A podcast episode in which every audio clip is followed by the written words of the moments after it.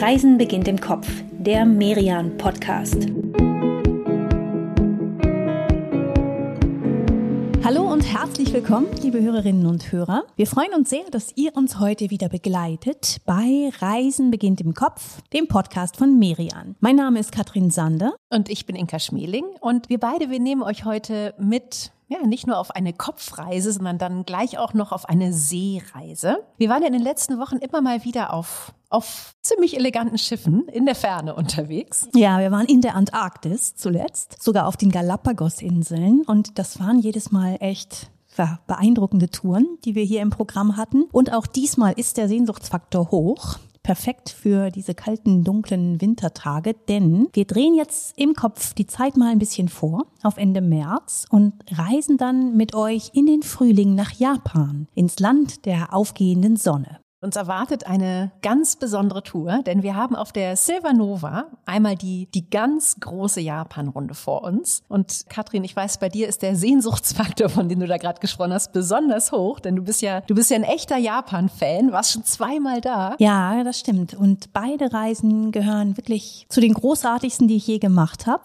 Für mich ist Japan ja ein, extrem faszinierendes Land. Ich finde das ganz großartig, wie, wie krasse Gegensätze dort zusammenfinden. Also du hast da diese schrille Manga-Kultur, diese ganzen Anime und dann aber auch diese sehr pure, reduzierte Ästhetik der C-Zeremonie. Also das, das hat echt was. Und die Menschen in Japan sind einfach wahnsinnig höflich. Ich glaube, man kann in Asien eigentlich nirgends so komfortabel und leichtfüßig reisen wie in Japan. Das ist echt auch Asien für Einsteiger, muss man sagen. Gut, äh, das mit dem komfortabel und leichtgängig reisen, das machen wir so oder so, ne? Weil wir, wir haben an Bord unseres Schiffes, ja, da müssen wir uns sowieso um nichts kümmern. Im Gegenteil, wir werden hier umsorgt und verwöhnt. Und genau darum soll es heute auch gehen, um japanische Küche und ja, und auch darum, wie wir sie hier an Bord erleben können. Aber dazu kommen wir später noch ausführlicher. Für alle von euch, die, die heute zum ersten Mal dabei sind in diesem Podcast, die nächste gute halbe Stunde könnt ihr euch mit uns eine, eine kleine Auszeit nehmen. Einfach mal kurz raus aus dem Alltag und ja, rein in ein anderes Land, in eine andere Kultur. Wir hosten diesen Podcast seit mittlerweile fast vier Jahren. Wir haben jetzt inzwischen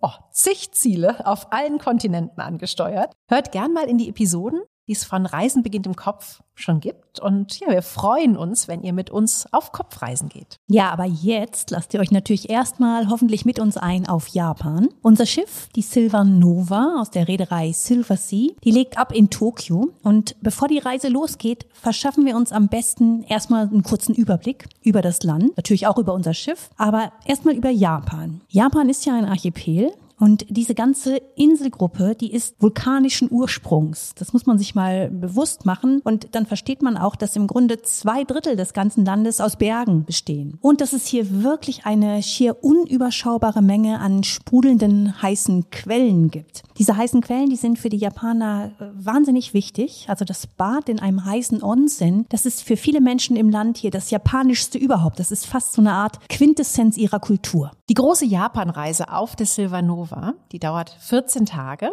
Wir werden von Tokio aus gen Süden fahren. Ganz grob führt unsere Route dann einmal um Honshu, um die größte der vier Hauptinseln herum. Und wir machen sogar noch einen kleinen Abstecher nach Südkorea. Und ganz am Ende unserer Route, da liegt dann ein Stopp auf Hokkaido, auf der nördlichsten Hauptinsel des japanischen Archipels. Also wirklich eine, eine prallvolle Runde. Ja, und wir machen auch schon echt einiges an Kilometern auf dieser Tour. Japan ist von der Fläche so ein nur ein kleines bisschen größer als Deutschland eigentlich, aber es zieht sich eben durch diese, durch diese gestreckte Form her viel länger von Südwesten nach Nordosten. Und das Land geht wirklich über mehrere Klimazonen hinweg. Also im Norden auf Hokkaido, da ist so gemäßigtes Klima, aber wenn wir ganz unten schauen, dann also bei Okinawa, bei den Inseln, da sind wir dann schon in den Subtropen. Soweit fahren wir heute nicht, aber ich finde das immer ganz spannend, sich einfach mal die Ausdehnung von diesem Land vor Augen zu führen. Japan hat eben mehr als 5000 Kilometer Küste, Einwohner sind 125 Millionen Menschen und die leben auf insgesamt über 6500 Inseln. Boah, 6500 Inseln ist, ja, das muss man sich wirklich mal vor Augen halten. Ne? Es ist wirklich ein, ja, ein richtiger Inselstaat auf ja. dem wir heute unterwegs sind. Die meisten sind natürlich klein, also die vier Hauptinseln, das ist das Zentrum des Landes, aber ja, es sind alles Inseln. Ja, und ich glaube, das, das prägt doch auch so ein Land immer, ne? Also weil wenn man sich das mal so überlegt, aus, aus japanischer Sicht ist ja von hier aus eigentlich egal, wo du hin willst, es ist alles in Übersee. Und wir kennen das ja auch ein bisschen von Großbritannien. Solche, solche Inselstaaten, die, die bilden irgendwie ihre ganz eigenen Rituale aus. In Japan ist das nochmal deutlich extremer, weil sich das Land tatsächlich in seiner langen Geschichte auch, auch immer mal wieder über bestimmte und lange Phasen ziemlich abgeschottet hat vom Rest der Welt. Ja, die Japaner, die sind auch durchaus stolz darauf, dass sie so eine gewisse Einzigartigkeit haben. Es gibt in Japan so eine Redewendung, ähm, ware ware Nihonjin. Das heißt so viel wie, wie wir Japaner. Und das sagen die echt oft. Damit erklären Japaner anderen Menschen gerne, wie eben dieses oder jenes in ihrer Kultur funktioniert funktioniert. Was aber jetzt auch nicht heißt, dass Japan ein total homogenes Land ist. Das ähm, war es früher mehr noch als heute. Also es gibt deutliche Scheren, die auch größer werden. Und eigentlich ist die größte Kluft so in der japanischen Gesellschaft der Unterschied zwischen den Menschen in der Stadt und denen auf dem Land. Das können in Japan wirklich zwei Welten sein. Ja, und die eine dieser Welten, die Städte, die, die wächst. Japan hat heute 13 Millionen Städte. Vielleicht nur mal kurz im Vergleich zu uns. Wir haben in Deutschland ja Berlin, Hamburg und München als, als klare Millionenstädte und ab und zu noch Köln, je nach, je nach Zählweise. Also sagen wir mal dreieinhalb. Und in einer dieser faszinierenden, ich würde sogar fast sagen, in der faszinierendsten dieser Millionenstädte, da starten wir heute in Tokio. Wir sind im Hafen an Bord der Silvanova, die ja übrigens blitzneu ist. Ja, das stimmt. Also die Reederei Silversea hat die Nova erst im Sommer 23 auf ihre Jungfernfahrt geschickt. Wir waren ja nun schon zweimal auf den luxuriösen Schiffen aus diesem Haus unterwegs, aber ich finde schon, die Nova ist ein bisschen anders, oder? Ja, wir hatten ja inzwischen Zeit, uns auch mal ein bisschen hier umzusehen. Wir haben unsere sehr geräumigen Suiten bezogen und es ist schon echt ein, ein ziemlich außergewöhnliches Luxuslevel, auf dem wir hier unterwegs sind. Was mir tatsächlich auch sofort auffällt, ist, dass du überall hier auf dem Schiff unglaublich viel Glas hast und dadurch auch ganz, ganz viel Tageslicht natürlich. Eigentlich fast an jeder Ecke hat man irgendwie immer so das Gefühl, man, man ist draußen. Genau. Und das ganze Schiff ist echt auch sehr modern, also sehr klar strukturiert, geradlinig. Ab und zu wird mal so ein bisschen mit so Asymmetrien gespielt. Also ganz und gar nicht langweilig, sondern echt richtig schick. Und wenn wir hier so an Bord entlang streifen, dann dann hat man echt das Gefühl, man ist in einem Fünf-Sterne-Hotel. Du hast da dieses lichtdurchflutete Atrium, überall hohe Decken, sehr großzügig, dann das schöne Arztcafé, Bars und natürlich das Observation Deck. Da bist du zwar innen, aber eigentlich gefühlt bist du draußen. Von diesem Observation Deck aus, da schauen wir jetzt auf Tokio, auf die Hauptstadt, in der ja, im Grunde jedes Viertel irgendwie eigentlich schon so eine Großstadt für sich ist. Da ist einmal das, das geschäftige Shinjuku oder der Szene Downtown Popkultur Viertel Shibuya mit der mit der berühmt berüchtigten Kreuzung, die die hat, glaube ich, jeder schon mal gesehen. Das ist ja die, die meist überquerte Kreuzung der Welt. Tatsächlich wechseln hier, und jetzt muss man sagen, pro Ampelphase bis zu 3000 Menschen die Straßenseite. Ja, also echt ein ganzes Dorf, das da auf einmal über die Straße geht und das auch noch sehr geschmeidig. Also das ist wie so ein Fischschwarm. Da gibt's keine Rempeleien, sondern das ist alles sehr elegant. Es gibt sogar eine eigene Aussichtsterrasse. Die wurde nur gebaut, damit man gute Fotos von Shibuya Crossing, also von dieser Kreuzung schießen kann. Die Wände dort die sind aus Plexiglas, so kriegst du eben jeden Winkel gut mit drauf. Ach, ich, ich habe einfach wahnsinnig viel Lust, mir Tokio noch mal genauer anzuschauen. Das machen wir einfach nach dieser Kopfreise. nach der Route. Jetzt genießen wir erstmal einen Tag auf See und das Leben an Bord, bevor wir dann im Hafen von Osaka einlaufen. Ja, genießen ist tatsächlich aber auch ein gutes Stichwort. Wir haben es ja am Anfang schon erwähnt. Es soll in dieser Folge auch viel ums Genießen und, und ganz besonders ums Essen und Trinken gehen. Klar, Japan hat ja eh schon eine der, der aufregendsten Küchen der Welt. Aber nicht nur darum soll es gehen und wie wir die hier unterwegs auf unseren Landgängen erfahren und, und entdecken, sondern auch um das, was, was hier an Bord direkt passiert. Wir haben dafür einen Experten hier im Podcast an unserer Seite. Einen besseren Experten können wir uns gar nicht wünschen. Adam Sachs ist Kulinarikprofi. Er war und er ist Journalist, also er ist ein Mann, der sehr gut und sehr gerne Geschichten erzählt. Er wurde für seine Reportagen mehrfach ausgezeichnet, war Chefredakteur des US-Magazins Magazins Saveur und er ist der Erfinder von Salt. Salt klingt jetzt auf den ersten Blick wahrscheinlich so ein bisschen schräg, also als wäre er der Erfinder von Salz gewesen. Das stimmt natürlich nicht. Salt heißt in diesem Fall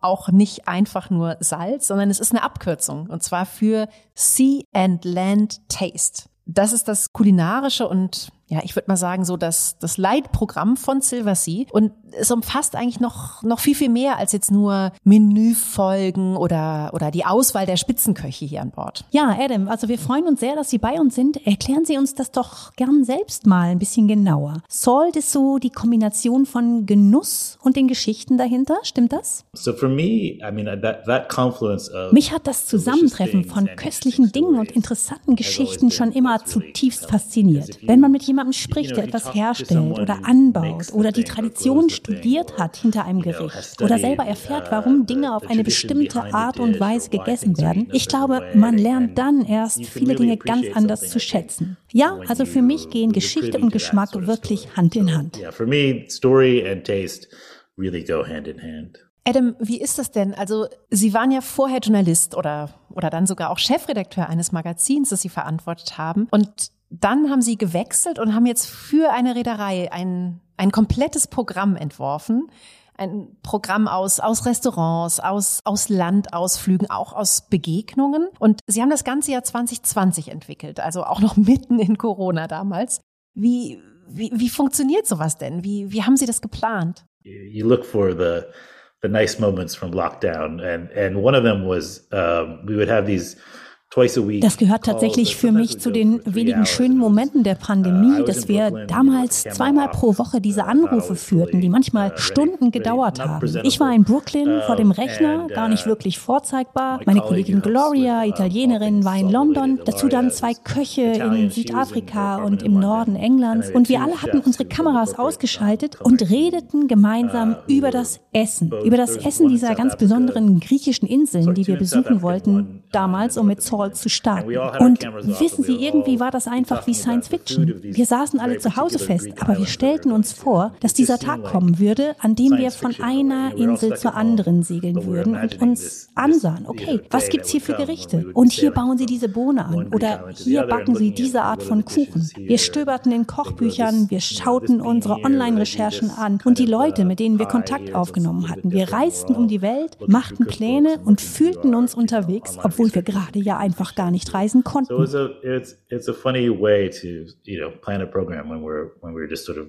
unable to travel. Mittlerweile ist Salt auf vier Schiffen im Einsatz und eben auch hier auf dem Neuzugang der Reederei, auf der Silvanova. Wir haben ja von Adam gehört, es geht um, um mehr als nur darum, japanische Küche hier im Restaurant zu genießen. Es geht auch darum, ja, auch, auch selber aktiv zu werden, ne? selbst zu kochen, selbst auch über Märkte zu gehen, mit Produzenten zu reden, Experten zu treffen. Es gibt viele, viele Vorträge, es gibt Kochevents. Dann gibt's auch noch eine Salt Bar hier an Bord, ein Salt Restaurant und sogar ein Salt Lab. Wobei, das müssen wir jetzt hier auch mal sagen, das Ganze ist natürlich absolut freiwillig. Jeder kann so tief einsteigen oder eben auch nicht, wie er oder sie möchte. Wer also einfach nur gut essen möchte, ohne jedes Begleitprogramm, der kann das selbstverständlich tun. Ja, also ich möchte es auf jeden Fall kennenlernen. Ich finde das sehr, sehr spannend. Wir beide wir sind inzwischen in Osaka angekommen. Übrigens mit langem O, Osaka. Und diese Stadt, die, die passt tatsächlich sehr, sehr gut zu unserem Thema Genuss heute.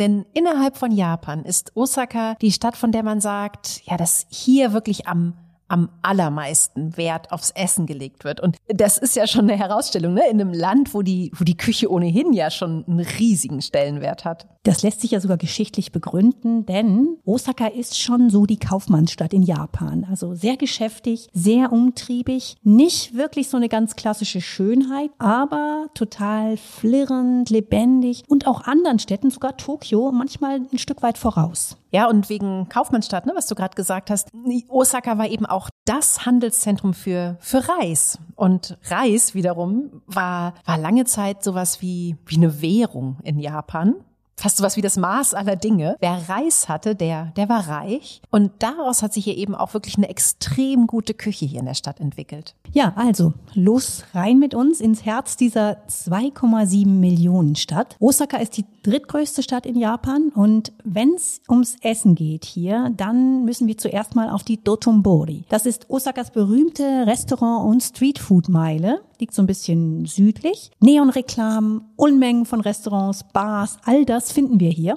Ja, wir haben uns jetzt einfach auf dieser Kopfreise mal einen Privatausflug mit Fahrer gegönnt. Es gibt aber auch jede Menge andere Ausflüge, die auf dem Schiff ja, ja alle inklusive sind. Also wir könnten zum Beispiel auch von, von Osaka ziemlich einfach die alte Hauptstadt Kyoto besuchen. Lohnt sich auf jeden Fall, aber gerade weil wir ja heute mit Blick auf die Küche und aufs Genießen unterwegs sind, lass uns mal in Osaka bleiben. Es gibt hier nämlich so eine Spezialität, Inka, die möchte ich unbedingt mit dir probieren.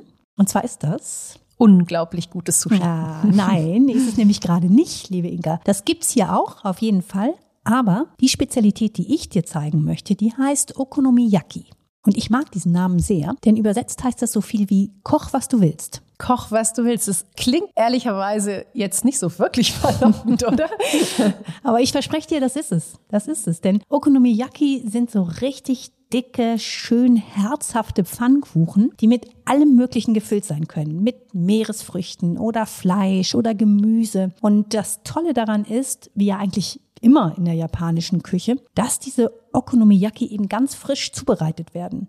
Am Tisch. Wir sitzen jetzt hier in diesem kleinen Restaurant in Dotonbori und in unserem Tisch, da ist so eine eiserne Kochplatte, die ist hier so eingelassen. Und auf der, da wird unser Okonomiyaki jetzt am Tisch zubereitet. Ja, und jetzt kommst du. Du als Rheinländerin.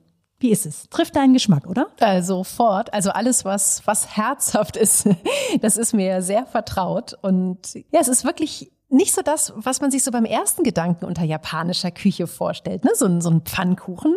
Aber schmeckt großartig. Und ja, irgendwie, irgendwie finde ich das ja auch besonders spannend. Ne? Also wenn wir in Deutschland an, an japanische Küche denken, dann, dann sind wir ganz schnell bei, bei Miso-Suppe, bei Sushi, bei Ramen. Und dann wird's ja ehrlicherweise auch schon, auch schon ziemlich oft dünn. Und hier in Japan ist das ja nur, ist das ja nur ein Bruchteil der Landesküche. Ja, absolut. Diese Vielfalt, die die japanische Küche hat, die wird hier zelebriert. Und was in Osaka, aber eigentlich auch überall im Land echt auffällt, es gibt ganz, ganz viele Restaurants, die konzentrieren sich auf eine einzige Spezialität. Ob das nun Okonomiyaki ist oder Soba-Nudeln oder es gibt nur Tofu oder eben auch nur Sushi. Eine Erfindung aus Osaka ist ja das Kaiten-Sushi, also das Fließband-Sushi, sage ich jetzt mal so. Bei dem sitzt du an der Bar und die Spezialitäten, die, die ziehen eben auf so einem Fließband an dir vorbei und du nimmst sie dir dann einfach so vom Band runter. In Osaka ist das erste von diesen Restaurants in den 1950ern entstanden und wir sind dann so ein paar Jahrzehnte später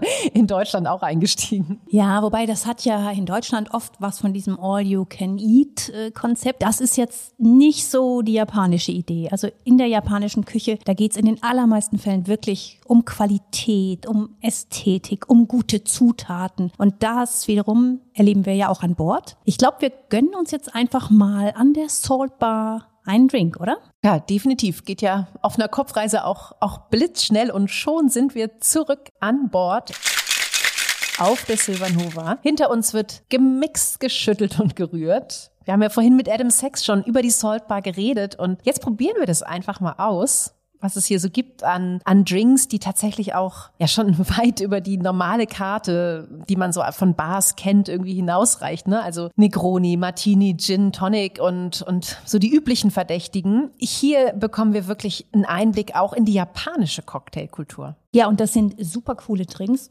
Dennoch, ich finde, wir beide, wir nehmen jetzt einen Sake, oder? Ja, auf jeden Fall. Ganz landestypisch. Da bin ich auf jeden Fall dabei. Ist ja wirklich so ein richtiger, so ein richtiger Klassiker hier, ne? Ja, schon ein Klassiker, aber irgendwie denken natürlich auch immer alle gleich, ah ja, Sake, Sake kenne ich, das ist ja dieser Reiswein. Und zack, schon falsch. Denn Sake rein von der Machart her ist eigentlich eher Bier als Wein. Und dazu passt auch, dass es in Japan gerade echt so eine Welle von Craft-Sake-Bars gibt. Also wie, wie Craft-Bier bei uns quasi, ne? So die Idee, dass es halt kleine Produzenten sind, die dann so ihre ganz eigenen Noten noch reinbringen? Ja, genau, genau. Das Grundprinzip bleibt natürlich immer das gleiche. Für den Sake werden die Reiskörner erstmal poliert, und zwar so richtig poliert, so lange, bis sie nur noch halb so groß sind. Dann wird der Reis gewaschen und gedämpft und dann erst beginnt quasi das Brauen. Ne? Dann wird die Stärke zu Zucker und dann kommt die Hefe dazu und dann wird es zu Alkohol. Und am Ende hat dann so ein guter Sake, ja, ja, so 20 Prozent Alkohol. Okay, also dann trinken wir es nicht wie Craftbier, sondern vielleicht so ein bisschen langsamer.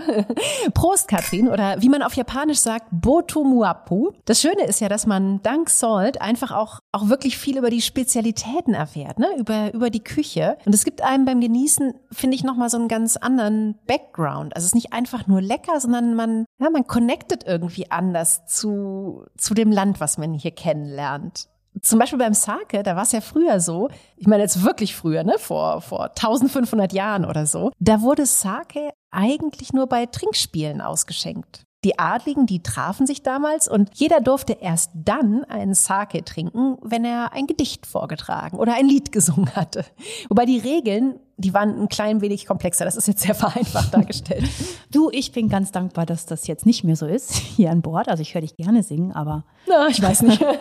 brauche ich das nicht. Und trotzdem, ich verstehe das schon, was die Adeligen da vor 1500 Jahren gemacht haben. Es ist ja einfach so, dass man beim Essen und Trinken ins Gespräch kommt. Man hat einfach schnell ein gemeinsames Thema und vor allem natürlich, wenn man zusammen kocht. Wir haben darüber auch mit Adam Sachs gesprochen und er sagt, Part of what's really fun about having ich denke, ein Teil dessen, was in einem Kochkurs wirklich Spaß macht, ist genau das. Einfach gesellig mit Freunden zu essen. Oder eben auch neue Freunde zu finden, wenn man gemeinsam genießt oder kocht. Es ist ein Thema, zu dem jeder etwas beitragen kann. Man kann einfach gut darüber reden. Ich koche das und das auch gerne oder ich koche zu Hause überhaupt nicht oder ich weiß gar nicht, wie man das Messer hält. Und wir machen das dann in den Kursen an Bord gemeinsam und erleben zusammen ein tolles kulinarisches Abenteuer. Das schafft einen ganz eigenen Kameradschaftsgeist. cooking class together or go on some great food adventure together. It creates a certain sort of camaraderie. Ja, und ich freue mich echt jetzt schon sehr auf unseren Kochkurs nachher im Salt Lab. Sowas mag ich total gerne. Mit anderen gemeinsam was Neues ausprobieren, dabei auch dann von Profis lernen. Adam, von Ihnen stammt ja die Idee zu dem ganzen Programm. Wie sind denn Ihre Erfahrungen? Was passiert da mit den Passagieren? Nun, das klingt vielleicht nach Klischee, aber Menschen brechen eben gerne das Brot miteinander. Es ist eine ganz besondere soziale Interaktion. Uh, ihr wisst schon, ihr lernt gemeinsam etwas oder ihr habt eine großartige Zeit, macht tolle Erfahrungen, genießt tolles Essen und dann redet ihr darüber und seht euch an Bord wieder und seid zusammen unterwegs. Vielleicht auch beim nächsten Mal auf einem der Ausflüge.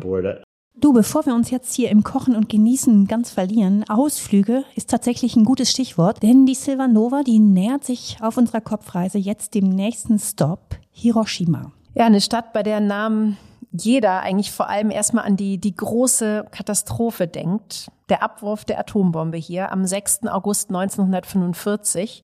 Die Stadt von damals, die, die gibt es heute im Grunde nicht mehr. 90 Prozent von Hiroshima wurden zerstört. 80.000 Menschen sind auf einen Schlag gestorben, sofort beim Abwurf der Bombe und 130.000 weitere dann in den Wochen und Monaten danach. Also ja, eine Tragödie, von der wir uns alle wünschen, dass sich so etwas wirklich nie, nie wieder abspielt. Und natürlich schauen wir uns hier in Hiroshima den Friedenspark und das Friedensmuseum an. Das sind einfach die beiden großen Institutionen der Stadt, die an die Atombombe erinnern. Es ist auch ja ein, ein echt bewegendes Museum, eine, eine ganz anrührende Ausstellung. Du siehst hier die Uhren, die damals um 8.15 Uhr stehen geblieben sind, zerrissene Kleider, die geschmolzene Brotdose von einem Schulkind. Und wir erfahren hier auch viel über die Bombe selbst, ne? über ihre zerstörerische Macht, darüber, wie sie wirkt. Und was mich hier vor allem wirklich bewegt, das sind die, die Videoberichte von Zeitzeugen. Und auch das Gästebuch. Das ist auch echt spannend, sich das mal anzuschauen. Barack Obama war ja der erste US-Präsident, der das Museum hier in Hiroshima besucht hat, 2016 war das, 71 Jahre nach dem Abwurf der Bombe. Und das war schon ein sehr wichtiges Zeichen. Er hat damals zwei Origami-Kraniche mitgebracht. Und in Japan sind diese Kraniche ja ein Symbol für die unschuldigen Opfer des Krieges. Ja, und gerade diese Kraniche, ne, die, die haben mich tatsächlich auch im, im Friedenspark wirklich sehr bewegt. Hier brennt ja an einem großen Teich die Flamme des Friedens. Die soll erst erlöschen, wenn es keine Nuklearwaffen mehr auf der Welt gibt. Und gar nicht weit davon, da steht das Kinderdenkmal. Und hinter diesem Kinderdenkmal, da steckt ja eine der, der vielen traurigen Geschichten von Hiroshima, und zwar die von Sadako Sasaki. Die war zwei Jahre alt, als die Bombe fiel Und mit elf hat sie dann erfahren, dass sie an Leukämie erkrankt ist, wie viele, viele andere. Und sie hat dann beschlossen, 1000 Papierkraniche zu falten. Und ja, in der Hoffnung, dass sie dadurch und damit wieder gesund werden könnte. Sie hat es dann am Ende nicht geschafft, diese tausend Vögel zu falten, aber ihre Mitschülerinnen, die haben das für sie weitergeführt und so kam diese Tradition des Kranichfaltens in Japan überhaupt wieder richtig auf. Heute sieht man hier im Friedenspark an diesem Denkmal aber Tausende dieser Kraniche. Sie kommen von Kindern auf der ganzen Welt und ja, es ist einfach ein Ort, ich glaube, der lässt niemanden kalt. Hiroshima hält dieses Andenken an die Katastrophe wirklich auch, finde ich, sehr, sehr gut und sehr würdevoll im Gedächtnis der Menschen. Aber was ich wiederum hier auch total spannend finde, ist, dass gleichzeitig ist Hiroshima als Stadt auch, auch sehr, sehr lebhaft. Also immer in Bewegung und wirklich überhaupt nicht deprimierend. Also das muss man wirklich differenzieren. Ne? Es gibt die große Tragödie des Zweiten Weltkriegs, die hat ihren Platz hier. Und abseits davon ist Hiroshima eine, eine unheimlich bunte, quirlige, lebendige Großstadt. Und übrigens eine der internationalsten überhaupt in Japan. Und weißt du was, Inka, von dieser Lebenslust, nenne ich es mal, von dieser Weltläufigkeit, dann nehmen wir uns jetzt noch mal eine Portion mit. Wir lassen uns durch die Straßen treiben, zum Beispiel gleich hier westlich vom Friedenspark, da gibt es auch so ein Viertel mit jeder Menge guter Restaurants. Hiroshima hat selbstverständlich auch wieder eine eigene, ganz besondere kulinarische Spezialität. Und zwar eine besonders exquisite, ne? Also Austern aus Hiroshima, die sind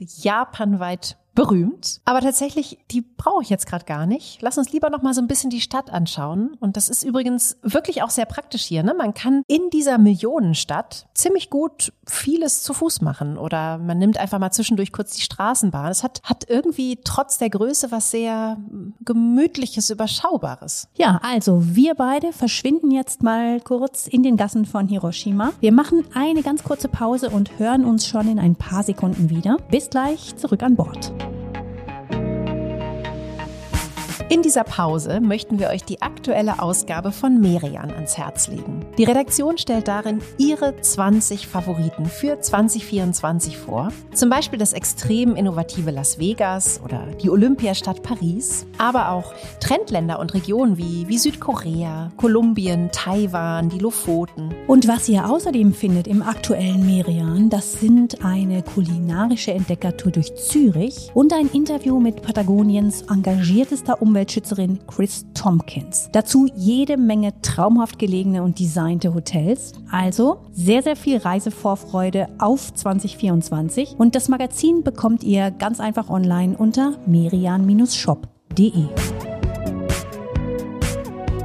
Da sind wir wieder. Wir melden uns auf dieser Kopfreise zurück an Deck der Silvanova. Zwei Wochen dauert unsere große Japanreise ja insgesamt und wir sind jetzt schon bei der Halbzeit angekommen an Tag 7 und da machen wir einen kleinen Abstecher nach Südkorea. Wir ankern in Busan. Busan kennt jetzt vielleicht gar nicht jeder hier von euch, aber tatsächlich ist Busan die zweitgrößte Stadt in Südkorea. Dreieinhalb Millionen Einwohner, also größer als Berlin. Und man muss ehrlich sagen, Busan ist hübscher gelegen als Berlin. Oh, das ist aber ich. auch ja ein schwieriger Vergleich. Ne? Also ich glaube, also Busan ist einfach wirklich gesegnet mit einer schönen Lage. Ne? Es ist äh, einerseits eine Hafenstadt, deswegen legen wir ja auch hier an. Und gleichzeitig ist es auch von Bergen umgeben. Also landschaftlich tatsächlich echt äh, eine ziemlich geniale Kombination, ein echter, echter Traum. Und ein Ort, um ja, um diese besondere Lage so richtig zu erspüren, ist der Hedon Yonggungsa Tempel. Der liegt nämlich sehr spektakulär direkt am Meer auf so einem zerklüfteten Felszug. Was wirklich ungewöhnlich ist, denn solche großen Tempel, die findet man eigentlich sonst immer eher in den Bergen in Südkorea. Dieser hier steht nun eben direkt am Meer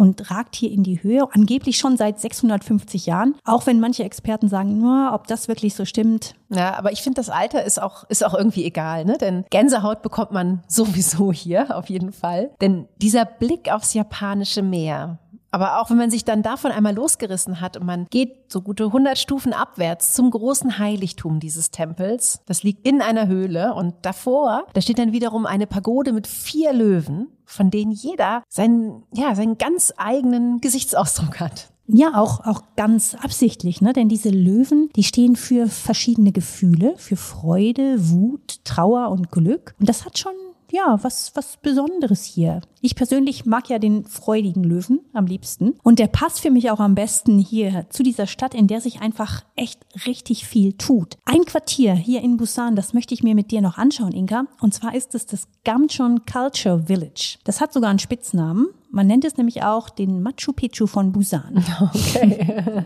Gut, das ist ja mal ein Label. Also dann, äh, genau, das gucken wir uns natürlich auf jeden Fall an. Und Machu Picchu, das macht tatsächlich allein schon wegen der Steigung Sinn. Die ist nämlich schon ordentlich hier. Und vor allem ist es dann vor Ort alles, ja, sehr, sehr bunt. Also ich würde fast sagen, regelrecht knallig. Es ist rosa, gelb, babyblau. Äh, macht irgendwie einen sehr sehr fröhlichen und sehr lässigen Eindruck. Total, total lässig und auch echt kreativ. Und wenn man die Geschichte dieses Viertels kennt, dann ist es noch erstaunlicher, denn diese Gegend hier, die war echt mal so richtig runtergekommen. Das war ein Elendsviertel, in dem freiwillig wirklich, ja, absolut niemand gewohnt hat. Dann aber, vor ungefähr 15 Jahren, da hat die koreanische Regierung ein, ein Kunst- und Renovierungsprojekt ausgerufen, also in dieser Kombi, und hat dann dieses Quartier hier einmal komplett umgekrempelt. Künstler haben Entwürfe eingebracht, Galerien wurden gefördert, Ateliers eingerichtet und das hat echt funktioniert. In der Folge ist Gamchon auch für Besucherinnen so attraktiv geworden, dass es heute zu den meistbesuchten Ecken im ganzen Land gehört. Ja, also wirklich ein, Stopp, der, der Lust auf mehr macht. Also darauf sich, sich Korea auch nochmal viel, viel intensiver anzuschauen. Irgendwie schade, dass wir nur nur einen Tag hier sind. Ja, wobei, da habe ich eine Lösung, denn genau dafür, fürs tiefere Einsteigen, da gibt's ja Salt. Und ich hätte gar nichts gegen so einen kleinen Deep Dive in die koreanische Küche, oder? Wie ist bei dir? Ja, überhaupt gar nicht. Wie gesagt, ich war ja gerade schon kurz vorm Verlängern hier in Korea und äh, total gerne. Das Salt-Restaurant an Bord, das, das ändert ja tatsächlich jeden Tag seine Karte. Heißt also, jeden Tag werden hier Gerichte angeboten, die genau auf den jeweiligen Hafen abgestimmt sind. Und das ist natürlich also ein tolles Angebot für, für die Menschen hier an Bord, aber es ist auch ein unglaublicher logistischer Aufwand. Wir fragen das nochmal Adam Sachs. Wie lässt sich das denn eigentlich alles auf die Beine stellen? Also die Veranstaltungen, die Kochworkshops, die Menüs. Wie viele Menschen arbeiten mit an Salt? I don't. How many people? I would. I, if I thought about it, I would get. I would get dizzy.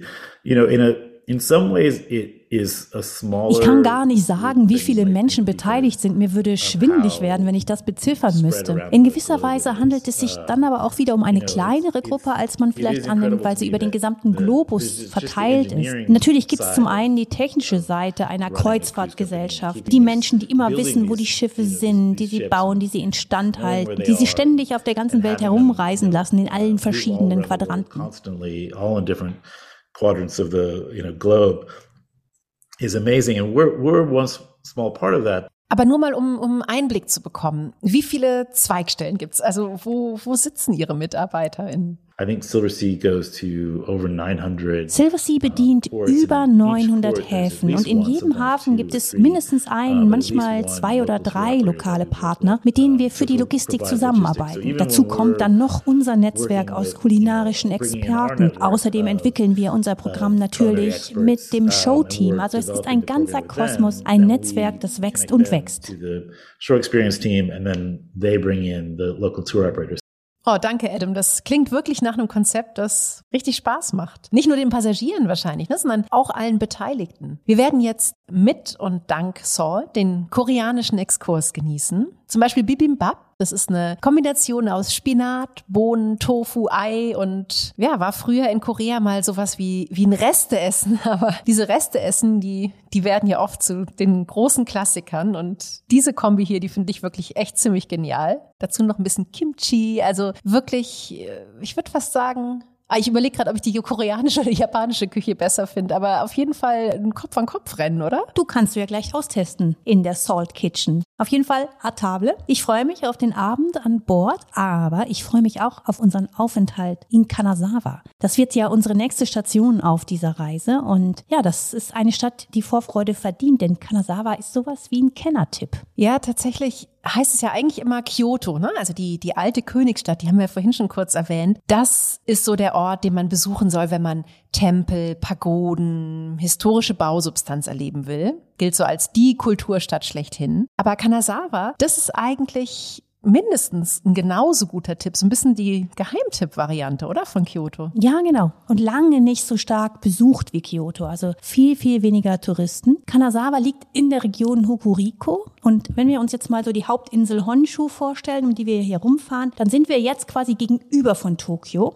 Und der berühmte Shinkansen, der japanische ICE, ne, der natürlich nur toller und blitzpünktlich ist, der hält noch gar nicht so lange in Kanazawa. Und das hat dazu geführt, dass die Stadt lange so ein bisschen, ja, im Hintertreffen blieb. Jetzt hält er da auch und das hat natürlich auch viel mehr Menschen in die Stadt gebracht. Und trotzdem ist Kanazawa wirklich gemütlich. Es ist keine Millionenstadt zur Abwechslung mal. Hier leben nicht mal eine halbe Million Menschen und die Stadt ist auch lange nicht so dicht und so gedrängt wie, wie Tokio oder Osaka. Das liegt ja auch daran, dass es hier wirklich eben noch viel historische Bausubstanz gibt. Im Zweiten Weltkrieg wurde Kanazawa kaum zerstört und wir können hier deshalb heute noch durch, ja, durch 400 Jahre alte Samurai und, und Geisha-Bezirke gehen. Und das sieht natürlich alles nicht mehr, nicht mehr komplett so aus wie früher, ist ja klar. Aber es hat doch noch irgendwie ein, ein ganz anderes Tempo und eine ganz andere Anmutung. Aber was ich wirklich ganz besonders mag, das ist dieser eine Garten hier in Kanazawa und zwar der Kenroku-en. Ja, und deswegen haben wir auch extra diesen Ausflug heute hierher ausgesucht. Ich bin da ganz bei dir, denn dieser Garten, der hat was sehr, sehr Besonderes. Er gehört zu den drei schönsten japanischen Gärten und das hat in diesem Land mit einem extrem hohen Sinn für Gartenästhetik schon echt äh, eine richtig Wucht, so einen Titel zu haben. Ein Gartenjuwel ist das.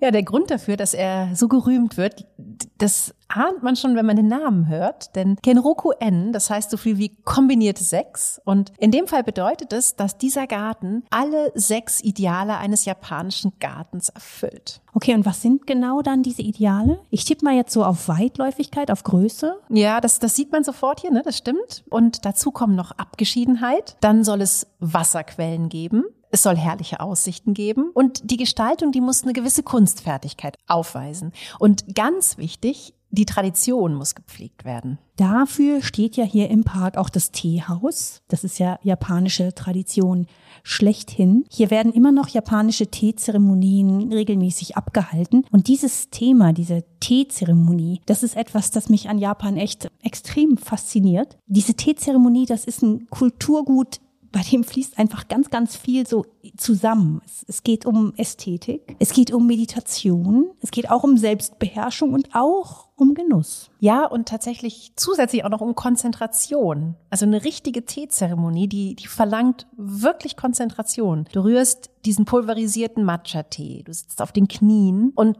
obwohl es sehr elegant ist, sehr, sehr ästhetisch, geht es dabei gar nicht um, um Luxus. Es steht eher, ja, eher ein anderes Konzept dahinter. Und zwar dieses berühmte Wabi-Sabi. Das ist gar nicht so leicht in Worte zu fassen, finde ich. Aber es geht darum, ja, um, um um Erkennen und, und Wahrnehmen von, von Schönheit letztlich. Ja, das stimmt, von Schönheit, aber eben auch und gerade im Vergänglichen. Das, das macht dieses Konzept so besonders. Im, im Nicht-Perfekten das Schöne zu sehen. Wenn man das jetzt mal so am Beispiel erklärt, es ist so, dass man bei einer Teezeremonie, die echt sehr, sehr viele Rituale hat, ne, dass es da dann wieder ganz wichtig ist oder ganz wertgeschätzt wird, wenn zum Beispiel eine Teetasse nicht ganz perfekt ist, sondern wenn da in der Glasur so ein kleiner Punkt, so eine kleine Unregelmäßigkeit ist. Okay, und das ist ja tatsächlich, das lässt sich ja von dieser Teetasse auch, auch irgendwie auf alles andere übertragen, ne? Also auch auf die Natur, auf ja, auf andere Dinge. Es ist eben tatsächlich so eine ganz eigene Denkschule. Mhm. Eigentlich finde ich, ist es eine ganz schöne Inspiration auch für unsere Reise, oder? Ein, ein Konzept für die Wahrnehmung von Schönheit. Ist ja auch ein Konzept fürs genaue Hinsehen, fürs Entdecken, dafür sich Dinge bewusst zu machen. Das passt natürlich auch schön, ne? Auf, auf unserer Reise hier auf dieser eleganten Silver Nova